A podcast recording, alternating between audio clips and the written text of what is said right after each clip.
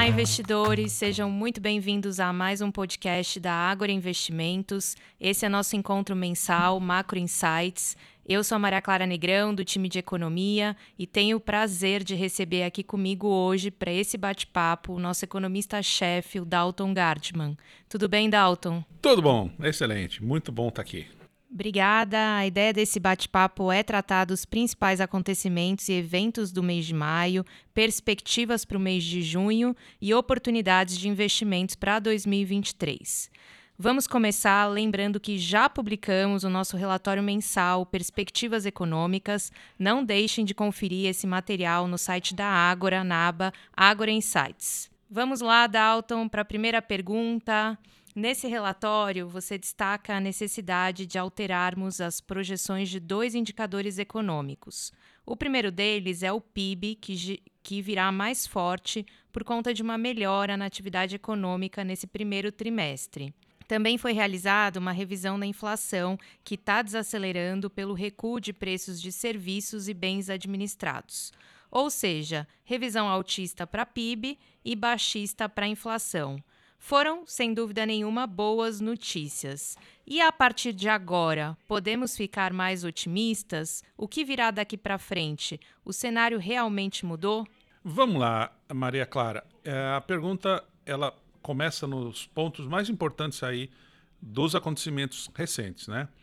É, sendo economista, estando no mercado, olhando os dados todos os dias, olhando os, os preços dos ativos todos os dias, claro que temos que fazer todo aquele tipo de revisão, aquela calibragem, o ajuste fino que a gente chama nas nossas projeções. Né? É, por exemplo, os números de inflação, notadamente o IPCA 15 a 0,51 no mês de maio, foi uma excelente notícia. O número em si não é tão bom, 0,50, analisa isso. O número ainda parece ser acima de 6, os núcleos também parecem estar rodando acima de 6. Mas por que foi tão bom? Porque ele diminuiu bastante. A quebra dos números mostrou um, um avanço aí na qualidade do que a gente chama do, da quebra do número, né? Dois, uh, já pode se falar aí que os números uh, vindouros, né, no futuro vão mostrar uma melhora maior ainda, os índices de preços no atacado, né, os GPMs notadamente estão despencando, né, quase 2% negativo, recorde de baixa. Próximo mês o IGPM também negativo, a famosa inflação do aluguel. Uh, não existe uma conexão direta, mas quando um cai muito, tende a puxar o outro lá na frente para baixo. Né? Então, é boa notícia, sim, no lado da inflação. E vamos comemorar cada pequena boa notícia. Né? Não vamos esquecer isso. Lembrando, pessoal, do ponto de vista de investimento, uma pequena boa notícia tem um impacto no investimento na margem. Né? Um conjunto de boas notícias, mesmo que pequenas, também tem um impacto até significativo ah, nos preços dos ativos. Então, ah, é a calibragem fina das projeções e também a calibragem fina ah, na posição de investimento. Né? Começam a surgir uma outra notícia positiva, começa a é, se disseminar uma melhorazinha aqui, né? Claro que a gente está falando uma melhora do PIB e uma melhora da inflação, né? Muito substancial desse ponto de vista, né? Então, amanhã, né? Hoje é quarta-feira, amanhã, quinta-feira, saberemos o dado do primeiro trimestre. Os dados são antigos, tal, mas parece que o número vai ser muito bom, 1,2% de crescimento em relação ao trimestre imediatamente anterior. Anualiza isso aí, dá quase 6%. Imagine que é uma economia que a gente se acostumou né, a imaginar que ela crescesse um, dois, né? vem crescimento de cinco ou seis. É uma excelente notícia. Talvez não vai continuar aí nos uh, trimestres subsequentes, mas, de novo, vamos fazer o resumo. PIB maior, inflação menor, não pode ser que não uma ótima notícia. Tem que ajustar. Dá para falar que simplesmente a gente pode ficar um pouco mais otimista com esses números. Muito bom, Dalton. Agora, é, explorando um pouco mais o tema da inflação, a gente está no aguardo da reunião do Conselho Monetário Nacional, agora no mês de junho. O que você pensa sobre o tema de inflação contínua, ao invés do modelo atual ano calendário? Veja bem, o, a meta de inflação ele não é só uma propositura teórica de um banco central, né? mas, sobretudo, é uma forma de orquestrar e organizar as expectativas da inflação. Por isso que expectativa de inflação é tão essencial, quinta essencial no modelo de metas de inflação. Se todos os agentes começam a imaginar que um Banco Central crível e atuante vai fazer o cumprimento, vai cumprir a meta de inflação em X, pode ser 2, 3, 4, a gente pode discutir o tamanho depois. As pessoas começam a acreditar naquele número e os reajustes de preço das empresas, das indústrias, do fornecedor de serviço, do cabeleireiro, começam a convergir para aquele X. Né? Imaginemos que seja 3%, por exemplo. Tá? Então, o papel da expectativa é essencial. Tudo mais é subsidiário, é secundário. Ou seja, será que eu tenho que fazer essa convergência da inflação em seis meses, no dia seguinte, em um ano, ano calendário? O modelo brasileiro ele já contempla implicitamente, apesar de ser textualmente ano calendário, ele contempla que você não vai fazer o impossível para se cumprir a meta de inflação no exato mês de dezembro todos os anos. Então, por exemplo, hoje fica claro que o Banco Central brasileiro ele não colocou o juro na estratosfera para cumprir a meta de 3,25 no mês de dezembro de 23. Ele está mirando 23 e 24. Então, automaticamente, a gente já tem uma meta contínua de facto. Oficializar isso pode ser bom? Pode, mas veja bem, o modelo brasileiro já funcionou em várias ocasiões quando a inflação foi muito alta e voltou a fazer a convergência à meta em um, dois anos à frente. Ou seja, o mecanismo é, hoje adotado pelo Brasil no que a gente chama de regra monetária, né, que é basicamente esse sistema de metas de inflação, ele já contempla de alguma forma ou de outra, ainda que não textual. Tá? Pouquíssimos países fazem isso. Acho que um ou outro, o Brasil está realmente numa minoria daqueles que textualmente perseguem a meta de inflação todo ano calendário.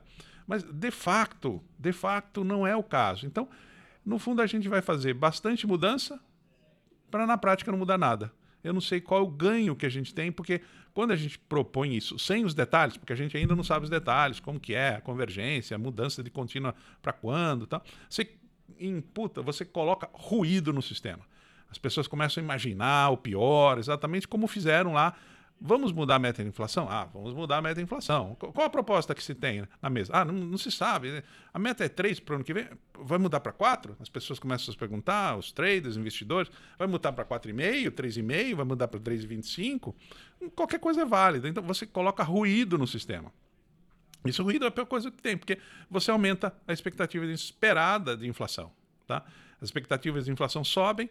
E o que, que a gente falou há um pouquinho tempo atrás? A coisa mais importante do regime de metas de inflação é orquestrar todo mundo, imaginar que aquela elevação de preços é meio síncrono, né? sincronizada. Ou seja, é exatamente o que acaba não sendo feito quando você especula sobre meta deixar de ser contínua, deixar de ser no calendário, ou, ou vir a ser contínua, por exemplo, mudar a meta inflação. Então, eu, eu sou meio cético em relação à eficiência dessas mudanças. Já temos um regime que funcionou no passado, desse ponto de vista estrito.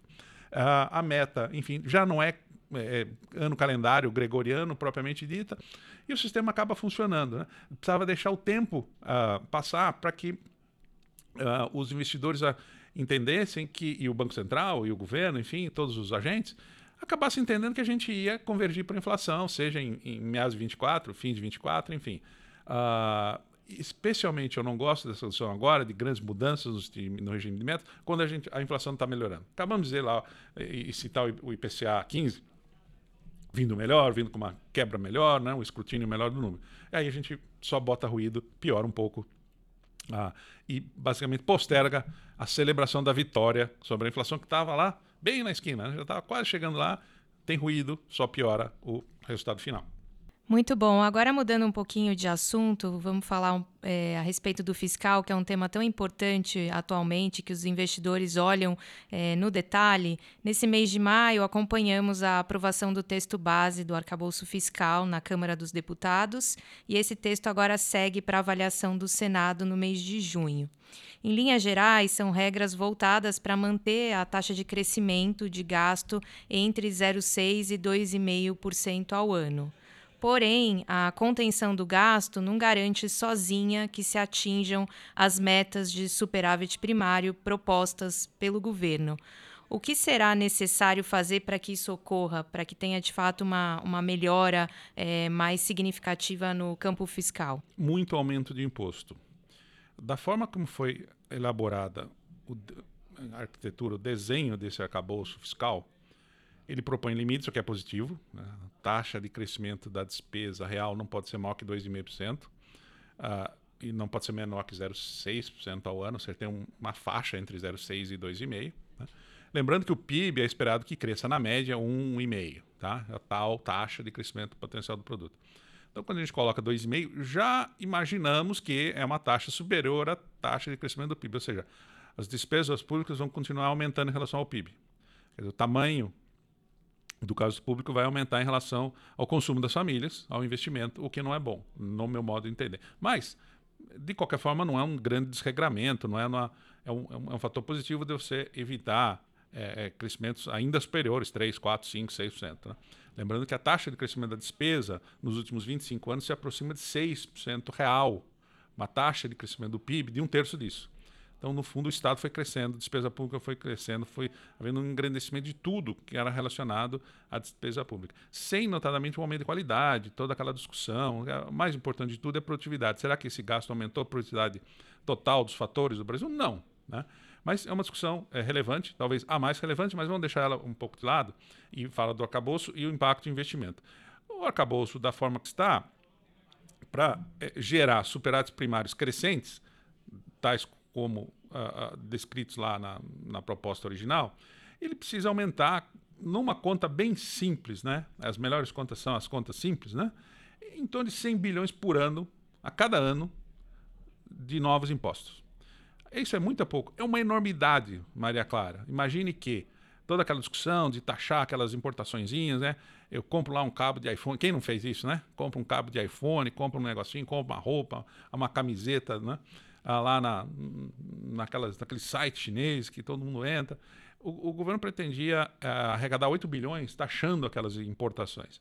Possivelmente ia virar metade disso porque o consumo ia via sites chineses e diminuir muito. Que, aliás, só o fato de falar que possivelmente ia taxar já despencou né, a compra nesses sites. Ou seja, vamos imaginar que ele conseguisse arrecadar 4 bilhões? Não, não é tão infactível essa projeção. Então, ideal que ele rolou todo, aquela, né, o buzz, né, o barulho aí na internet, mídia social. Imagina arrecadar 100 todo ano, imposto novo, tá? Lembrando que esse imposto já era previsto lá na lei e tal, era cobrado, coisa, né, isenção até 50 dólares e tal. Imagine todo ano você ter um, um governo, um executivo que vá propor, né, ter lá a capacidade de propor e aprovar, porque propor, a gente pode propor qualquer coisa, né?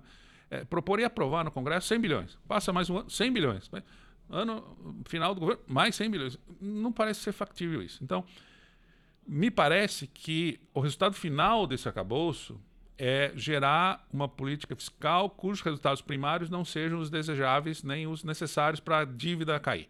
A dívida pública não caindo, ela gera toda aquela quantidade de consequências que a gente sabe. Risco Brasil elevado, taxa de juros real média elevada, taxa do retorno de uma NTNB de 3, 4, 5 anos também elevada. O investidor ele tem que pensar com sangue frio nessa hora. Dizer, juro elevado significa que a oportunidade, o custo de oportunidade da renda fixa continua elevadíssimo. É extraordinariamente reconfortante para o investidor receber hoje 3,75 no instrumento mais básico de todos que é o CDI, é, pode é, é imaginar uma NTNB de três anos, estava dando quase 6%, caiu um pouquinho. Né? Imagine que ele garante. E, e, e, veja bem, Maria Clara, quando eu, o investidor compra algo atrelado à NTNB, seja o título do tesouro, seja uma operação de crédito, né? seja uma debênture, uma debênture de infraestrutura, uh, ele está ficando sócio da inflação. Qual o maior medo em países emergentes? Brasil com passado de hiperinflação, passado de inflação alta. Ah, e você está sócio da inflação. Quer dizer, você, você fica sócio do governo nessa hora. Se a inflação subir, eu vou ser mais bem pago por aquele, aquele ativo, né? que é a minha, uma nota do Tesouro uh, Nacional Série B. Tá? Ou seja, é, eu, eu, eu, desconfio que é uma das melhores oportunidades que a gente tem nesse momento de surfar essa, esse, esse ambiente. E eu digo mais: é, é, é tão favorável que a taxa de retorno, né, a, o componente real de uma NTNB, quando a gente fala é NTNB mais alguma coisa, mais 5, mais 6, mais 7, enfim.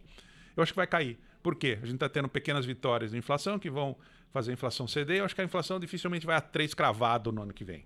Mas muito provavelmente ela vai ser bem melhor que foi 2023, 2022 e, sobretudo, eh, durante a pandemia 2021. Né? 20 não foi o problema, mas 21 que ela começou a, a, a brotar né? de novo aqui no, no Brasil. Então, com essa melhora, a gente volta a falar inflação de 4, com sorte ligeiramente abaixo de 4, uh, eh, e as NTNB cedem. É aí que uh, hoje, quem tem título vencendo aí nos próximos meses, uh, trimestres, pode garantir uma, uma rolagem né, com, com, com, taxas mais altas. Né? De qualquer forma, de novo, é a preponderância da renda fixa nesse ambiente que, mesmo com quedas, ainda é muito favorável. Porque eu não consigo ver a taxa real de juros muito abaixo de 5% em termos reais. Ou seja, se a inflação é 4, taxa real de juros 5, a gente está falando de taxas nominais de 9, 10. Tá? Ela está quase 14, então tem um espaço ainda, um tempo. Né? Taxa média nas nossas projeções, que você ajudou a gente a fazer, a gente estava discutindo ontem mesmo, lembra? A taxa média hoje do DI, uma Selic, praticamente a mesma coisa, de hoje até dezembro de 24 é 11,6%, 11,6%. Ou seja, é, é, muito retorno ainda. Tá? Imagine que uma ação ela tem que subir praticamente é, 22% mais o risco, porque a ação é mais arriscada, então você tem que ter um prêmio de risco, né? o, o equity premium, né? a risk, uh, equity risk premium dela, tem que imaginar o quê? Uma ação subindo pelo menos 30%, 35% para compensar é, o risco similar, análogo, né? O risco de, da renda fixa é muito baixo. O risco de default é muitíssimo baixo no Brasil nos próximos 3 a 5 anos, ou seja, você vai receber aquilo de volta, tá? E você está recebendo muito por ficar em renda fixa. Então, de novo, eu acho que a, a discussão de inflação e juros no Brasil ela é muito favorável para a renda fixa, é desfavorável para o dólar, né? Você sabe que forma um garrote, né? Por que, que você vai ficar comprando dólar, investindo, transferindo seus recursos de reais ah, para dólar? Claro, sempre tem uma parcela que famílias aí abastadas é, desejam, até devem deixar lá no exterior, com uma proteção, mundo incerto, América Latina, tudo mais. Né? Mas, de maneira geral, na margem que a gente chama, né? no, no ajuste fino, por que mandar dinheiro para fora agora quando você está recebendo quase 14% de juro para ficar é, em reais? Tá? É, o dólar tem que se desvalorizar tremendamente. Tem que falar taxas de 6,5%, 7% para o ano que vem para compensar, 6 alguma coisa, para compensar essa enormidade de taxa de juros. O que não vai acontecer. Eu acho que o dólar fica aí mais ou menos onde está. Mas eu sei que tem uma perguntinha logo depois sobre dólar também, né? Muito bom, Dalton. Então, antes da gente falar né, do cenário internacional, só é, para terminar a respeito de Brasil, comentar sobre política monetária, não pode faltar esse assunto aqui no nosso podcast. Já falamos de surpresas positivas com a atividade, já comentamos a respeito de uma inflação que está mais benigna, pelo menos considerando as últimas leituras de PCA. É, também comentamos a, re, a respeito desse encaminhamento do assunto fiscal.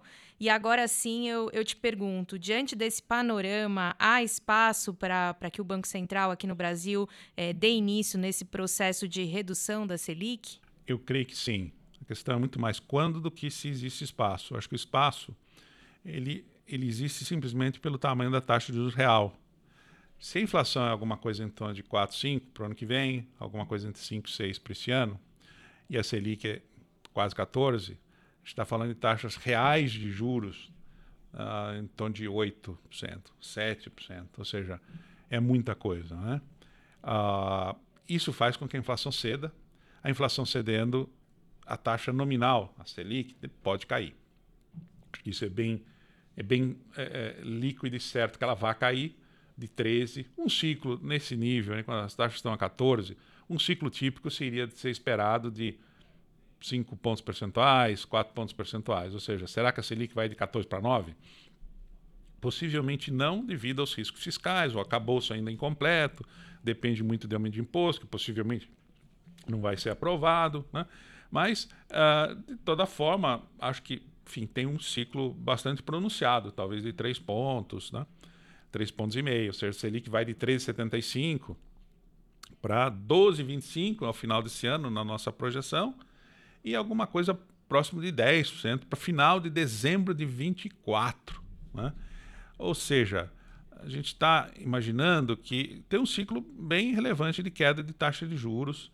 E, e ainda assim, mesmo que, que, a, que a taxa nominal venha a ser 10%, a gente esteja correto, para uma inflação de 4%, a taxa real de juros vai ser praticamente 6%, né? que a gente chama de é, inflação exposta. Aí não, a gente pode imaginar o que é a inflação de 2025, para imaginar o que é a taxa de inflação ex ante, mas é, tirando a tecnicalidade aqui, é muita coisa. Mesmo nesse sentido, é muita coisa, porque dá um conforto, que se a gente tiver errado, pode ser menos. Claro que pode ser menos, você tem que combinar com os russos, né? Quer dizer, é, aqui é na frase do, do Garrincha, né? Que eh, acabou você tem que ajustar, tem que, enfim, o governo tem que ajudar com a aprovação, talvez uh, pode ser muito ousado é, é, esse aumento de imposto, algum código de gasto tem que vir é, acompanhado dessa, desse, desse processo todo, ou seja, tem muita coisa para acontecer. O arcabouço não, não é uma regra tão, tão é, importante, decisiva, que o governo não precisa fazer mais nada. Pelo contrário, política fiscal vão ser inúmeras batalhas, né, vitórias e derrotas, né, praticamente todo mês vai ter uma decisão fiscal a ser feita. Né, é, ao mesmo tempo que a gente tinha promessa de melhorar os números fiscais, o governo já veio com é, incentivo a carro popular, tem, tem muita coisa que, que, que é, um, um ex-secretário do Tesouro sempre me falava o seguinte, olha, minha função lá era basicamente falar não, né? basicamente falar não, porque todo dia tem uma demanda praticamente infinita por novas coisas. Então, é, política fiscal é uma batalha diária, né? segundo esse secretário do Tesouro. Então, uh, eu, eu, resumo da seguinte forma: depende muito do cenário fiscal, tem muita, enfim, muita coisa para rolar, né? muita água para rolar mas de forma, de qualquer forma, tem muita gordura, né, que a gente chama. Taxa real de 6, 7, 8, é, tem que cair e vai cair, né? Porque a inflação está cedendo. A hora que cede, ah, mas você está sendo muito otimista. Não, aqui não tem otimismo nem. Otimismo é achar que a inflação vai para 3, é, acho que isso é otimismo, e é, com uma inflação de 3, a taxa de juros poderia ser 8. 5% real, né, da taxa neutra real, mais 3% de inflação. Isso é ser otimista. Uh, 9, não é ser tão otimista assim, mas tem um grau de otimismo. E 10 eu acho bastante realista, que é a nossa projeção para fins de dezembro de 24, por exemplo. Muito bom. Agora passando para o cenário internacional, Estados Unidos também vivendo um momento muito semelhante ao Brasil. É, por lá, atividade econômica ainda muito resiliente, dados do mercado de trabalho mostrando aí uma taxa de, de desemprego de 3,5%, ao mesmo tempo uma inflação que não dá trégua. É, que, quais são os próximos passos em termos de política monetária do Fed? E você acredita numa possibilidade de recessão nos Estados Unidos? Quanto de dor vai ser necessário para trazer a inflação americana de volta para esse patamar de 2%? Eu tenho duas visões sobre a economia americana hoje com algum grau de convicção. Primeiro que quando o sistema econômico é, é jogado um choque da seguinte forma: as taxas de juros foram praticamente zero em termos nominais e bastante negativas durante quase 15 anos. Né? Foram negativas durante quase 15 anos. Né? Ah, e começaram a subir, foram a 5,25. É um choque muito grande no sistema. Tanto que quebraram quatro bancos significativos nos Estados Unidos já. Não estamos falando de coisa potencial tudo mais. Dois, o crédito começa a desacelerar. Né? Então é muito, muito improvável que a gente não venha a ter uma recessão. Essa é um, um, uma ideia bastante convicta que a gente tem. Ela pode ser suave, pode ser um pouco mais forte, a gente pode discutir essa, e pode discutir mais que tudo se é no terceiro tri desse ano, quarto tri desse ano, primeiro tri do ano que vem. Tudo indica que está mais para o quarto tri e primeiro tri do ano que vem do que certamente eles não estão, não estão em recessão hoje. Muita gente imaginava que os Estados Unidos já teriam entrado em recessão no momento que a gente estaria falando, né? Quem olhou os dados lá, fins de é, 22, etc.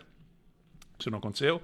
Acho que é, errar o, o, tempo, né, o timing da, da, aposta não significa errar a aposta. Né? Errou o timing, é bem difícil prever recessões. Se fosse fácil, a gente teria outro tipo de dinâmica no mercado. Né?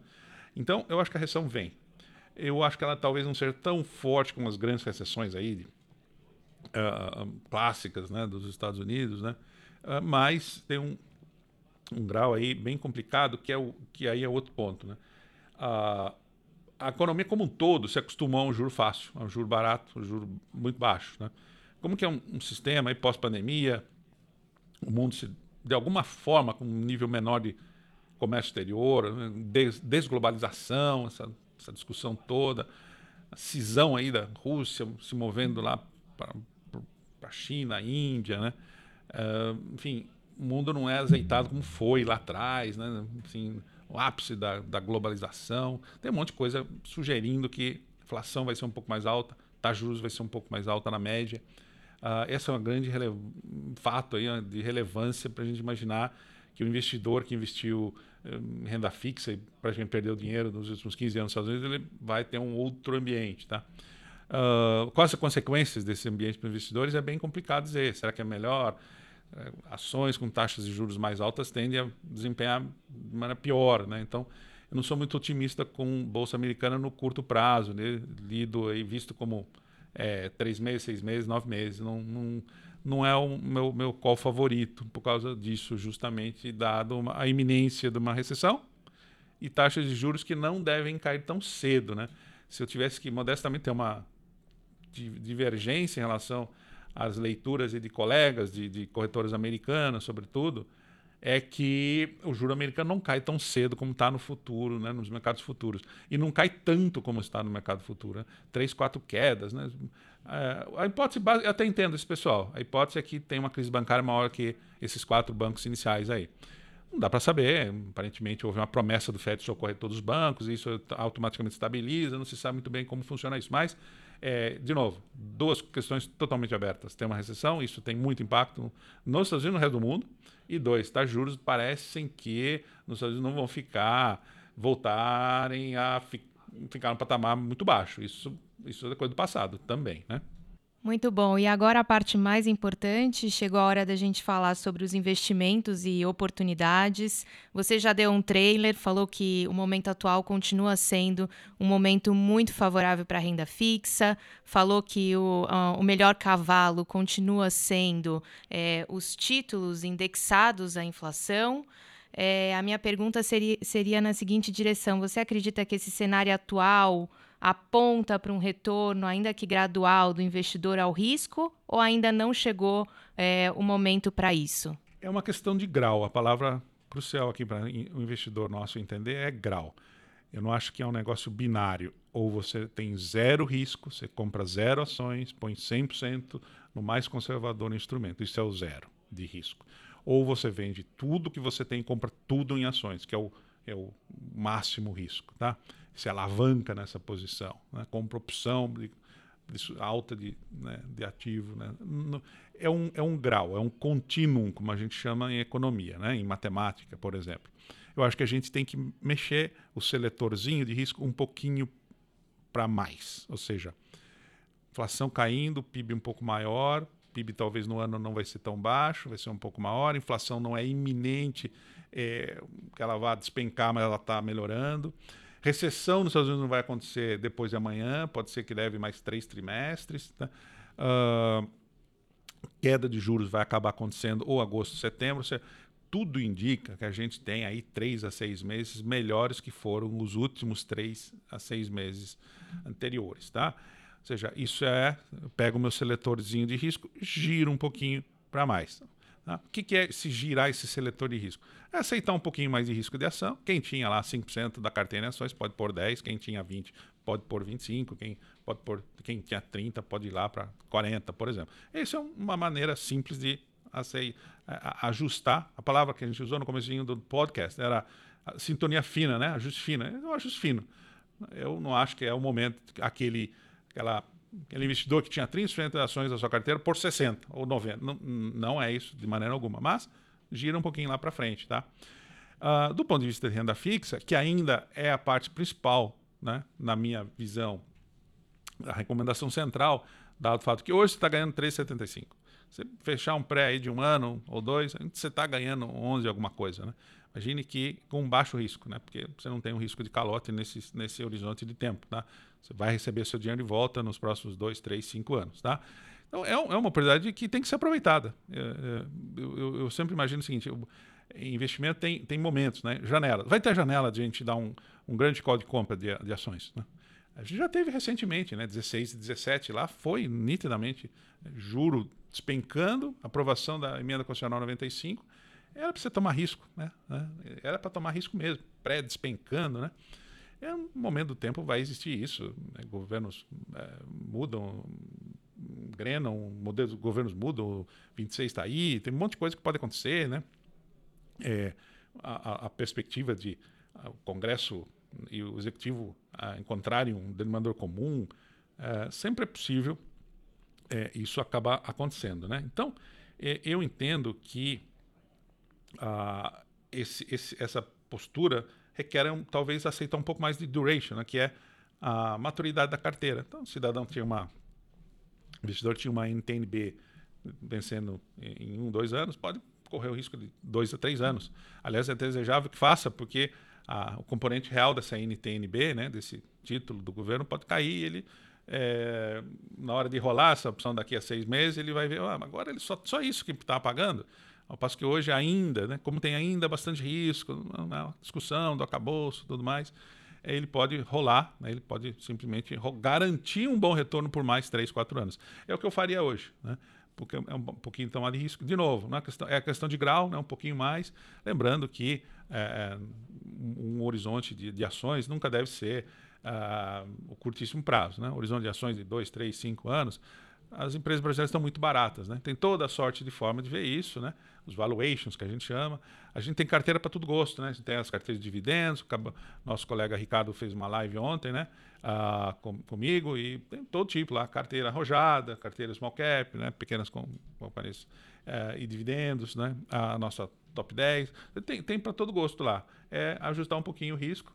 Acho que quem, quem realmente pensa 3 a 3 anos, 3, eh, 3 a 5 anos, por exemplo, é, é uma oportunidade de ter, ter, um, uma ação. Não, não, não consigo entender muito uh, a zeragem de posições em renda variável. Isso talvez fosse pro, apropriado num momento de extremo risco. Acho que agora a gente diminui um pouco, volta a tomada um pouquinho de risco. O mercado ainda não foi para essa, essa opção. Acho que tem um espaço ainda para cair a ficha que também o, os cenários extremos não, não de, de, negativismo assim já foram ultrapassados, tá? É claro, desnecessário dizer o disclaimer aqui, né?